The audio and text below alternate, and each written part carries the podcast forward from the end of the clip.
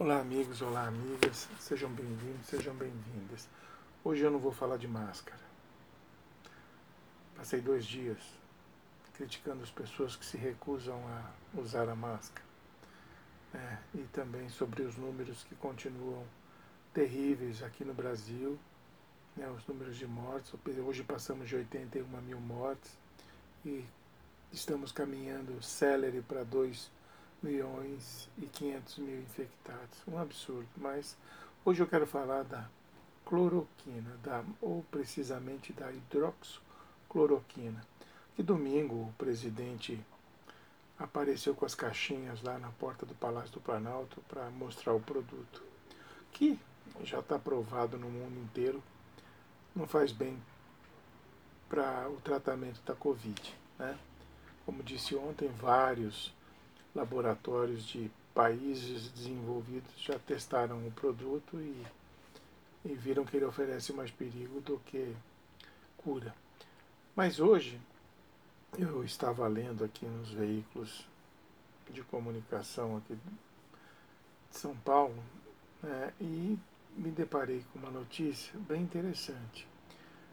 É, a âncora, a âncora do, do programa CNN Right Now a Brianna Keller, ela estava entrevistando um assessor do presidente Donald Trump, Tim Murtaugh, e esse cara começou a defender o uso da hidroxicloroquina. Né? Não sei por que essa insistência também lá, né? De repente a jornalista interrompeu o cara né, e disse para ele: Olha, você está prestando um desserviço real aos americanos. O cara ficou impactado. Né? E ela continuou: Se você vai dizer que esse é um bom tratamento quando os médicos já disseram que não é e estudos foram cancelados, né? E ele ficou lá tentando, insistindo em, em, em apontar a cloroquina como uma opção de tratamento né, para a Covid-19. Bom, sei dizer que ele ficou insistindo, ficou aquela. Ele ficou esgrimando com a, com a âncora, que foi muito firme, né? E o interrompeu novamente, né? E disse: Olha, nossa conversa acabou. Acho que você está confundindo a situação, o que não ajuda a saúde de ninguém. Obrigado. E na sequência, imediatamente chamou um médico para trazer alguma luz sensata à questão da cloroquina. Olha, é, foi uma atitude sensata e corajosa da jornalista. O que é difícil a gente ver aqui né, no Brasil. Os jornalistas são mais são menos agressivos, né? É, nessa cortar assim o entrevistado. Mas nos Estados Unidos isso é bem comum. E ela agiu com precisão, né? Porque tal lá, tal, tal, tal cá como lá, né?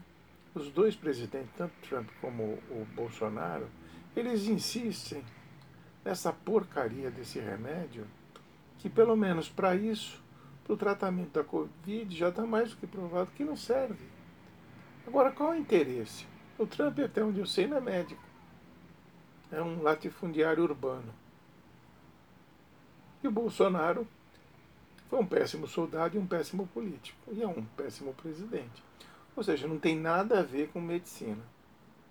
Agora, os caras insistem em sugerir essa porcaria desse remédio. Né? Eu não entendo a razão disso. Deveria ser proibido, tanto lá como cá. Né? Porque não são pessoas especializadas, fazem afirmações sem base científica, sem, sem apoio de qualquer estudo né, que possa comprovar a eficácia desse produto no tratamento dessa doença. Sim, eu acho uma irresponsabilidade muito grande. Tanto lá como cá, ambos estão caindo nas pesquisas né, de opinião. Porque o povo não é tolo, né? o povo americano não é tolo e nem o povo brasileiro. Né? Porque a imprensa insiste em dizer que esse produto não é adequado. Não é, não serve para isso, para aquilo que o presidente indica. Se ele está tomando, está fazendo bem para ele, ótimo, continue tomando, se isole lá no seu, no seu quarto e continue tomando remédio. O problema dele, agora ele não tem é, autoridade para sugerir para ninguém esse produto. Não é especialista em nada. Sabe? É uma irresponsabilidade. E eu peguei esse gancho aqui da jornalista, porque esse, essa deve ser a postura. Começou a falar nesse produto, já corta. Já corta porque é um produto que não vai ajudar nada. Sabe? Às vezes, uma família desesperada porque essa doença ela realmente te leva a um fundo do poço e às vezes você tem que remar para subir. É difícil, é triste, nem todo mundo consegue. Então, o, a indicação do, do, do, Ministério da Saúde é assim: olha, você vai lá, pergunta para a família se quer. Se quiser, você, você orienta, aplica o remédio. Pô, não tem cabimento nenhum, a família está desesperada. Às vezes o indivíduo toma uma porcaria dessa, tem um ataque cardíaco bravo, vai pro saco, vai embora, morre. Então é uma irresponsabilidade sem tamanho. Um absurdo isso. E só para complementar, né, para vocês, ontem eu disse que a, que a saúde no Brasil está sendo tratada aos pontapés. É o pior governo nessa área. Né? E hoje, por exemplo, os jornais estão noticiando que o governo encerrou uma pesquisa ampla sobre a Covid-19 que estava sendo executada pela Federal do lado do Rio Grande do Sul, a universidade lá. Pô, é importantíssimo. O Brasil é um país continente. Nós temos várias regiões dentro de um único país. Clima diferente, né, as reações são diferentes. Poxa, é, é importantíssima essa pesquisa, que é uma pesquisa de âmbito nacional. Né? Por quê? Porque ela vai te indicar como tratar a doença em cada uma dessas regiões, ou como se manifesta em cada uma dessas regiões. E vai permitir que você tenha uma conduta de tratamento mais assertiva.